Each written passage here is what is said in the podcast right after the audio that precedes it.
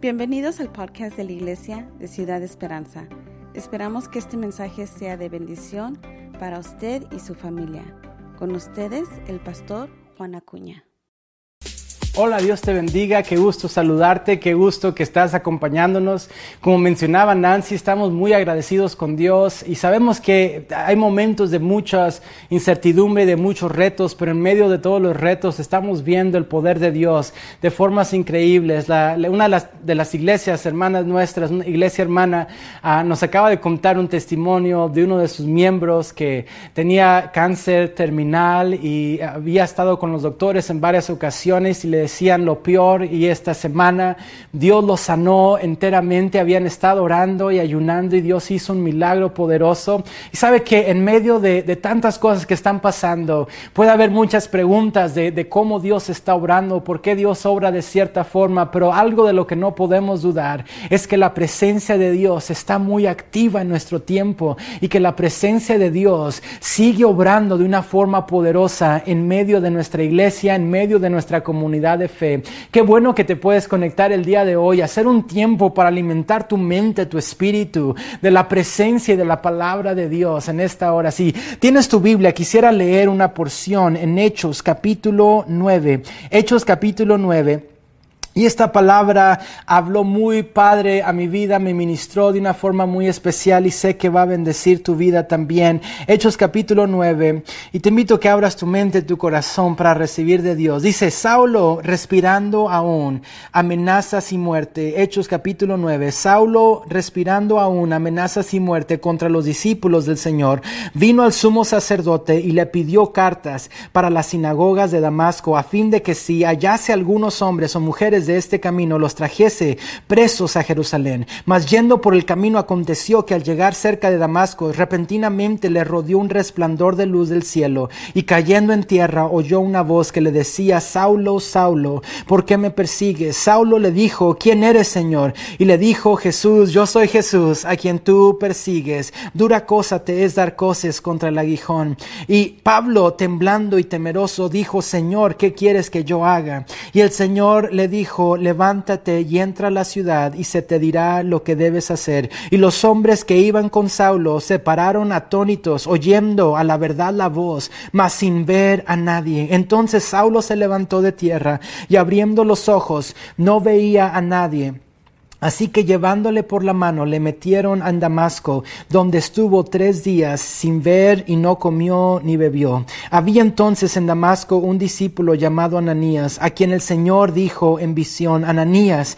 Y Ananías respondió, heme aquí, Señor. Y el Señor le dijo, levántate y ve a la calle que se llama derecha y busca en casa de Judas a uno llamado Saulo de Tarso, porque he aquí él ora y ha visto en visión a un varón llamado Ananías que entra y le pone las manos encima para que recobre la vista. Entonces Ananías respondió, Señor, he oído de muchos acerca de este hombre llamado Saulo, cuántos males ha hecho a tus santos en Jerusalén, y aún aquí tiene autoridad de los principales sacerdotes para prender a todos los que invocan tu nombre Jesús. Pero Jesús le respondió, ve, porque Saulo, instrumento escogido me es para llevar mi nombre en presencia de los gentiles y de reyes y de los hijos de Israel. Yo quisiera invitarte que seas tú, que le digas al Señor, Dios, háblame.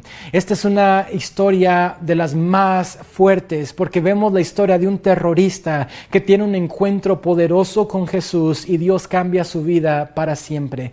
Ah, pero Sabemos también que Dios es un caballero y Dios no bendice a nadie a la fuerza. Así que quiero invitarte que seas tú quien le digas al Señor, Dios, habla mi vida, ministrame en el nombre de Jesús. Tiene que ser tú.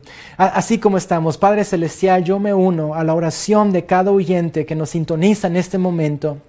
Y te pedimos que seas tú quien nos ministres a nuestra mente, a nuestro corazón, Señor. No nada más para entender mejor tu palabra, sino para que esta palabra se haga real, Señor, en nuestro espíritu, en nuestra alma, Dios, y transforme cada aspecto de nosotros para bendecirte a ti y honrarte a ti. En el nombre de Jesús. Amén y amén. Quisiera entrar en este pasaje y hay varios puntos de este pasaje que creo que Dios está hablando a la iglesia. El libro de los Hechos en sí es un libro de los, de los más fuertes, de los que más para mí se, hacen, se me hacen relevantes en un tiempo como el que estamos viviendo. Pero, pero este capítulo tiene muchos elementos que creo que nos bendicen en este tiempo que estamos pasando, especialmente aquí en Estados Unidos, con todos los cambios sociales y leyes y, la elección que se acerca y la pandemia que está en pie. Y quisiera nada más empezar a, descifrar este capítulo un poquito y nada más abre tu mente, tu corazón. Dios me estaba hablando mientras leía este, esta porción, Dios me ministró y, creo que es lo que tiene que pasar, porque es la diferencia. Hay predicadores que nada más tienen que decir algo y tratan de agarrar lo que sea para decirlo, pero a veces hay predicadores que tienen algo que decir porque Dios les ha hablado a ellos y Mientras leía esta porción, Dios me empezó a hablar a mí, me empezó a ministrar y quisiera compartir un poquito de lo que Dios ha puesto en mi corazón en esta hora. Hechos capítulo 9 dice, Saulo, respirando aún amenazas y muerte. Se me hace muy fuerte esa parte, amenazas y muerte. Saulo respirando aún amenazas y muerte, porque precisamente ese es el contexto en la cual la iglesia está operando en este tiempo. La iglesia en este tiempo está operando bajo amenazas y muerte está operando bajo amenazas de, de la política que está sucediendo, de la derecha contra la izquierda, de la izquierda contra la derecha, de luchas sociales, de luchas de derechos, de luchas de leyes. Y hay amenazas y estamos rodeados de amenazas y de muerte, de pandemias, de cosas que están más allá de nuestra capacidad natural en muchos aspectos. Y en ese contexto de amenazas y de muerte, Dios empieza a hacer algo con un hombre llamado llamado Saulo, con un hombre llamado Pablo. En este contexto, Pablo va con el sacerdote y esto se me hace muy loco, que Pablo está trabajando con los líderes de, la sinagoga, de la iglesia en ese entonces, para oprimir a la iglesia. Y sabe que creo que una de las cosas que está sucediendo en todo lo que está a nuestro alrededor es que Dios está empezando a sacudir a gente, aún líderes en iglesias, está sacudiendo a personas que, que a lo mejor ya no tenían su corazón en el lugar correcto, está sacudiendo a su iglesia. Y sabe que hoy más que nunca el cristianismo se trata de si tú sigues a Dios o si tú nada más tenías un hobby llamado Dios. Hoy más que nunca se está empezando a ver una diferenciación entre la iglesia de Cristo Jesús que está atada a la cruz y conectada a Jesús y nada más gente que les gustaba mucho el ambiente social de la iglesia. Déjame te digo iglesia, esto está pasando en todo el mundo y la iglesia más que nunca tiene que empezar a despertar a este sacudir, porque normalmente cuando Dios trae un sacudir es que Dios está a punto de traer un avivamiento. Eh, normalmente cuando hubo un sacudir en la sociedad, entró un avivamiento de su espíritu. Cuando Jesús murió y todos se desparcieron, vino un mover en Hechos 2 de la llenura de su Espíritu Santo. Aún históricamente cuando vemos avivamientos con, con Charles Spurgeon, con ah, Carlos Whitfield, cuando vemos el elevamiento de Argentina, hubo un sacudir en la economía, una depresión económica, y esto fue seguido por un mover y una ola del Espíritu Santo de Dios. Cuando vimos los avivamientos aquí en Estados Unidos en los años 20, que, que empezó a haber una revolución social y económica, fue seguido por un mover pentecostal y es donde nace la iglesia pentecostal moderna, con un mover fuerte del Espíritu Santo de Dios. Iglesia está viendo un sacudir de la iglesia y hoy más que nunca es importante que no juguemos a la iglesia. Hoy vale basura la religiosidad. Hoy es importante tener relación con Dios, tener una conexión con su Espíritu Santo y seguir a Dios no por conveniencia, sino por amor, por relación, por entrega total a su palabra. Dice aquí en el versículo 2 que Pablo Tenía la intención de ir a Damasco para traer presos a Jerusalén. Pero esto es lo irónico, lo peculiar. Es que el, el, el, carcelero se convierte en el prisionero. El carcelero se convierte en el prisionero. Pablo iba a tomar presos para llevarlos a Jerusalén. Pero en vez de que Pablo hiciera eso, Jesús lo tomó preso a él. Y en las propias palabras de Pablo mismo, ahora Pablo se convirtió en esclavo de Jesucristo por amor, esclavo por amor, para llevar a cabo las buenas nuevas de Cristo. En ese momento Pablo se introduce con Jesús y aquí entra una de las preguntas más importantes que la iglesia tiene que estar haciendo en este tiempo. Aquí Pablo hace una de las preguntas más importantes que la iglesia tiene que hacerse ya. Esta pregunta ha sido una plataforma para muchos de los moveres de Dios más poderosos, más influyentes que se han visto. Esta pregunta es esencial en nuestras vidas y la pregunta viene después de que Pablo se introduce con Jesús. Dice en ese momento el versículo 5, Pablo le dice a Jesús, ¿quién eres Señor? Entonces Jesús le dice a Pablo, yo soy Jesús, Pablo, a quien tú persigues. Dura cosa te es dar coces contra el aguijón. En ese momento, Pablo, temblando y temeroso, le dice esta pregunta importante a Jesús. Jesús, ¿qué quieres que yo haga? ¿Qué quieres que yo haga, Jesús? ¿Cómo quieres que yo responda en medio de un mundo tan loco? Dios, ¿qué quieres que tu iglesia haga? Porque muchas veces nosotros sabemos lo que yo quiero hacer. Yo sé cómo yo quiero reaccionar.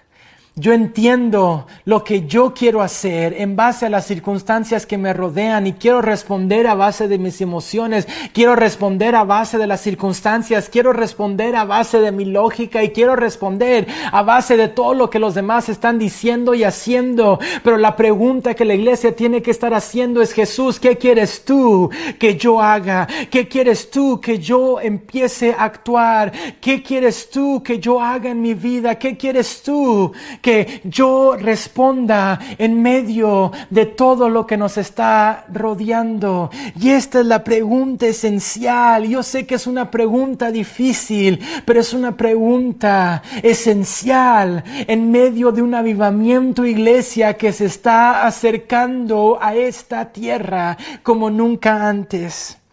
En ese momento Jesús responde a Pablo y no es la respuesta que quizás yo hubiera querido escuchar y a lo mejor no es la respuesta que muchos han, querido escuchar, pero Jesús le responde a Pablo de esta manera.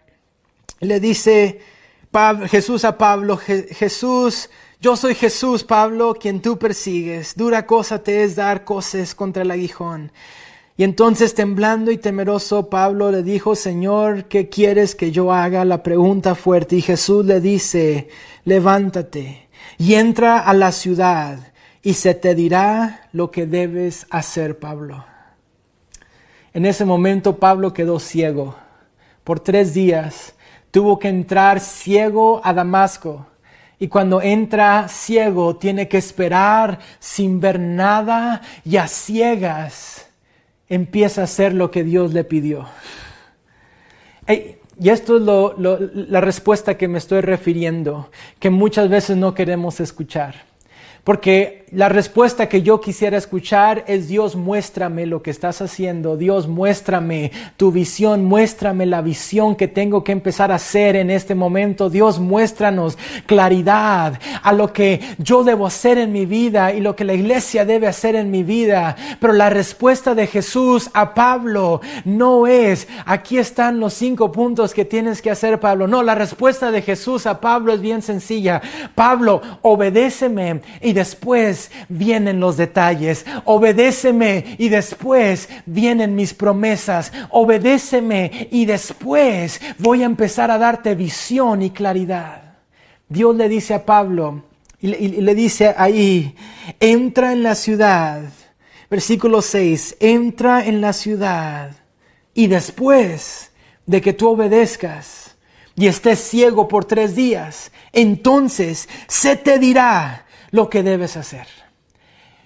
entra a la ciudad, sé obediente y después va a venir claridad, se te dirá qué hacer. Y después va a venir claridad y vas a recuperar visión y vas a poder ver otra vez. En primero obedéceme y voy a despertar visión nueva en tu vida como no te imaginas. Obedéceme y empezarás a ver mi respaldo sobre tu vida. En el nombre de Jesús, iglesia, esta es la respuesta que nosotros necesitamos yo, sé que estamos a veces operando en un mundo en lo que muchas cosas estamos a ciegas. Hay muchas cosas a las cuales nosotros estamos a ciegas como personas, como iglesias. Hay cosas que no entendemos, hay cosas que no sé cómo están pasando, por qué están pasando, o, o cuál es la, la gravedad de lo que está pasando, o la dinámica de lo que está pasando. Pero la iglesia sigue teniendo una misión vigente. La iglesia sigue teniendo un llamado vigente gente,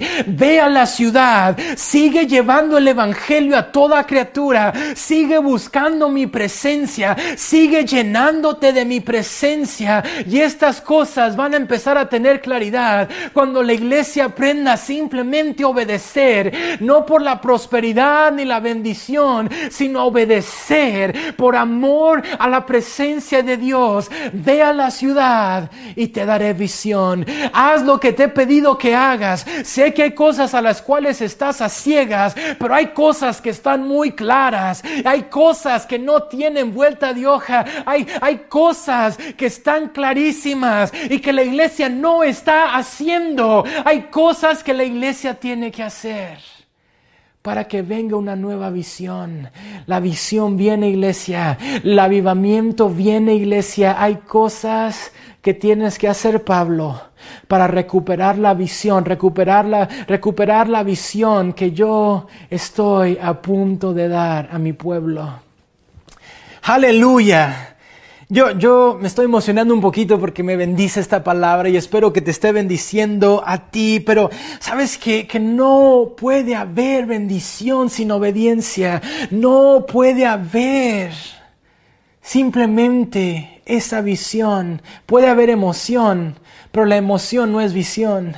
La gente puede tener mucha pasión y mucha emoción por un Dios que conoce, pero no necesariamente visión de un Dios con el que ha pasado tiempo.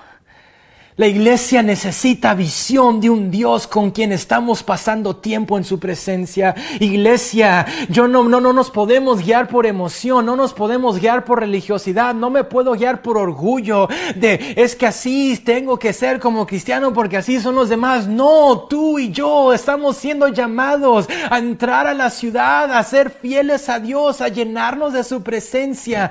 No te preocupes, viene su visión viene su claridad, viene su dirección en el nombre de Jesús. Pero la Biblia aquí habla de dos hombres que estaban parados a un lado de Pablo. Y dice que estos dos hombres, en el versículo 7 dice, los hombres que iban con Saulo se pararon atónitos, oyendo a la verdad la voz, mas sin ver a nadie.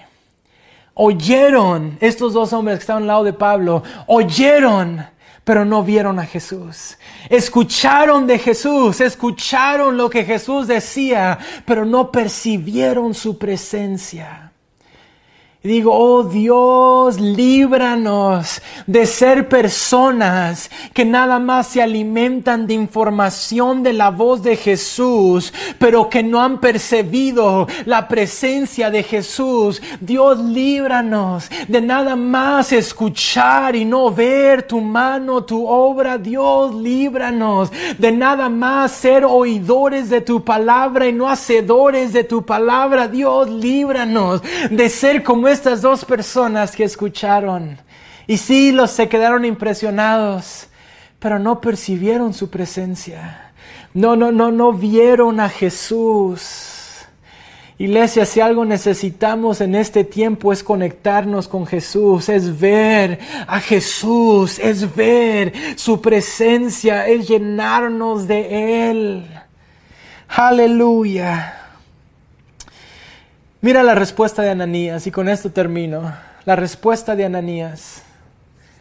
La respuesta de Ananías a Jesús es que Jesús viene con Ananías, el siervo de Dios, y le dice, ve con Pablo, porque yo estoy a punto de usar a Pablo como un instrumento escogido para llevar mi nombre en, presencia de gentiles y de reyes y de los hijos de Israel.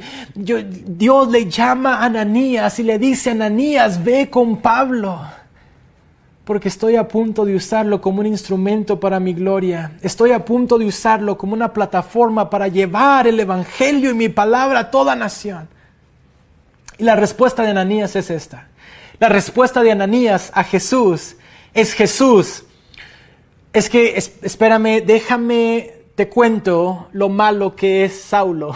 Déjame, te, ¿cómo te explico Jesús? Es que, es que Pablo es una persona muy mala.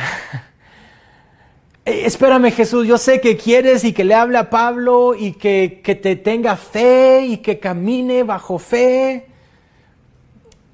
y que obedezca lo que me estás pidiendo, pero tengo que advertirte Jesús que esto que está pasando con Pablo huele a amenazas y a muerte.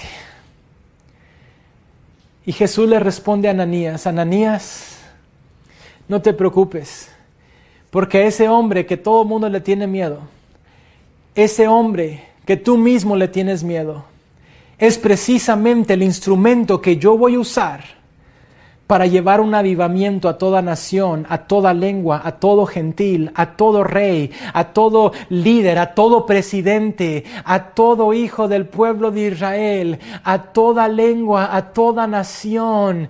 Eso que todo mundo le tiene miedo, nada más se va a convertir en un instrumento de Dios para llevar a cabo todo lo que Dios quiere hacer a través de ello en el nombre de Jesús. Oh, wow. Dios está haciendo algo, iglesia. Dios está haciendo algo, iglesia. Iglesia, si tú has tenido un encuentro verdadero con Cristo Jesús, arrepiéntete si no estás buscando su presencia. Dios, perdónanos si no estamos haciendo lo que nos estás pidiendo, porque jamás vamos a tener visión si no hay fidelidad. Jamás vamos a tener visión si no hay intimidad con Dios. Jamás vamos a tener claridad si no estamos siendo fieles a lo que tú nos estás llamando, Dios. Y quiero invitarte a hacer una oración conmigo. Y, es una oración de arrepentimiento, pero no es nada más para aquellos que no conocen de Dios, es para todos, iglesia, a que nos arrepintamos, que le pidamos perdón a Dios. Porque su palabra dice que si mi pueblo se humillare, mi pueblo sobre el cual mi nombre es invocado se humillare y se arrepintiere de sus malos caminos. Porque si el pueblo también puede estar en malos caminos. Porque a veces el mismo pueblo de Dios puede estar en malos caminos, pero si mi pueblo sobre el cual mi nombre es invocado, si mi pueblo se volviere de los malos caminos, no el mundo, porque a veces pensamos que la esperanza está que el mundo se vuelva de los malos caminos, pero la esperanza radica en que mi pueblo, dice Jehová, se vuelva de sus malos caminos. Porque si la iglesia se arrepiente y si la iglesia se vuelve de sus malos caminos, entonces hay esperanza para el mundo. Pero si la iglesia no está conectada, Dios no puede sanar la tierra. Pero si mi pueblo, sobre el cual mi nombre es invocado, se volviere de sus malos caminos, se volviere de su orgullo, se volviere de su pecado a escondidas, si mi pueblo, sobre el cual mi nombre es invocado, mi pueblo que ha tenido un encuentro con mi presencia, me buscare y se humillare y buscare mi rostro, entonces yo oiré desde los cielos, perdonaré su pecado y sanaré su tierra. Iglesia, la esperanza no radica en, el, en que el mundo cambie. La esperanza radica en que la iglesia se humille. Aleluya, la esperanza no radica en que el mundo cambie. La esperanza radica en que la iglesia se humille, se arrepienta y se vuelva al rostro de Dios y diga, Dios, llénanos de ti, llénanos de ti. Vamos a orar juntos por arrepentimiento. Y después de esta oración, yo quiero invitarte a que busques a Dios ahí donde estás. Vamos a poner un canto más. Y adora al Señor con nosotros. Yo sé que a lo mejor eh, estando ahí solo se siente como que nada más estás viendo un teléfono, una televisión, pero créeme que hay, hay familias enteras que están conectadas en este momento junto con nosotros, que están también tomándose de las manos y orando y pidiendo la bendición de Dios en este momento. Esperamos que este mensaje haya sido de bendición para su vida. Si deseas más información sobre nuestra iglesia, Búscanos en las redes sociales o en nuestra página web ciudadesperanza.org.